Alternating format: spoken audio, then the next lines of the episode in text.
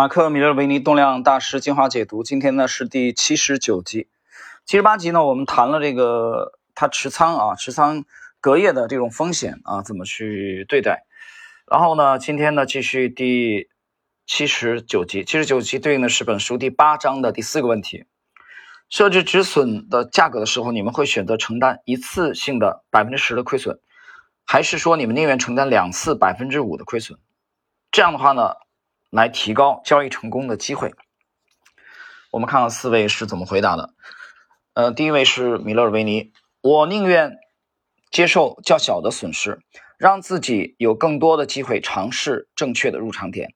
百分之十的亏损是我的底线，但实际上很少会在一笔交易里亏这么多钱。必须记得的是，止损设定的越紧密，表示你的入场时机必须拿捏的越准确。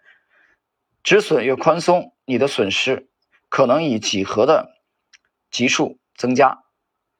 我宁愿努力提高自我拿捏时机的能力，也不要给自己挖坑。啊，就是米勒尔维尼啊，他的观点就认为他不愿意去设置一个非常宽松的止损啊，反而他愿意花很多的精力，刻苦的去钻研择时的时机。啊，在哪里买？在哪里买的话，它可以至少不会迅速的出现啊较大幅度的亏损。啊，这是他的观点。第二位，David Rain，我大概会选择两次百分之五的损失。如果我的入场时机正确，股票价格通常不会跌到我的百分之五的止损啊止损点。举例子啊，十块入场，对吧？它十块入场的话，它不会说很快就跌到九块五啊，跌到九块五它就呃被套了五个点啊，百分之五，对吧？台湾人说五趴，那么。这里边，瑞恩和这个马克·米勒维尼的风格都是高度相似的啊！我认为这这俩人是高度相似的，虽然不是一个辈儿啊，不一个辈儿，高度相似的就是他们非常强调择时，入场点选的非常的精准啊！他不太可能说进入以后很快的就大幅度的被套牢，很少出现这种情况。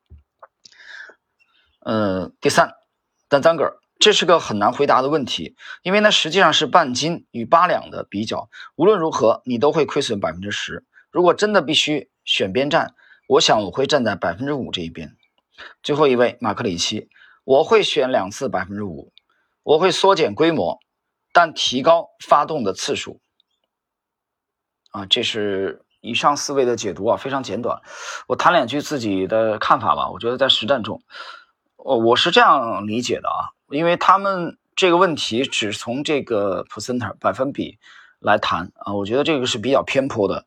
因为在实战当中，我遇到的更多的情况是，我会这样考虑问题，就是它和我的持仓的规模是有关系的。就换言之，这个问题和持仓规模是高度的关联的啊。我举个例子，你选两次百分之五，还是选一次百分之十？啊，如果说我仓位很轻的话啊，那一次百分之十无所谓的，对吧？这是第一个我要谈的，就跟你的仓位轻与重有关系。但我仓位如果比较重的话，我可能一次或许只能忍受百分之五的亏损。所以这第一个跟仓位这个轻与重有关系。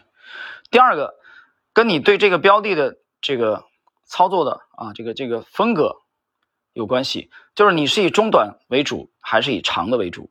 对吧？这里边有一个偏见啊，我必须要打破。正好借今天这一集，我们做一个更正的说明。总是还会不断的有人认为，所谓的趋势跟踪，它就一定是短线的交易，啊，这是大错而特错特错的啊一种误解。趋势跟踪或者图表派，并不必然代表它一定是短线的操作，这是完全是两个概念。那趋势跟踪里边还是有相当的机会。它是以长线为主的，趋势没有走坏的时候，啊，所以你不要认为说趋势派啊、图表派就一定是短线客，啊，这个理解是完全完全错误的。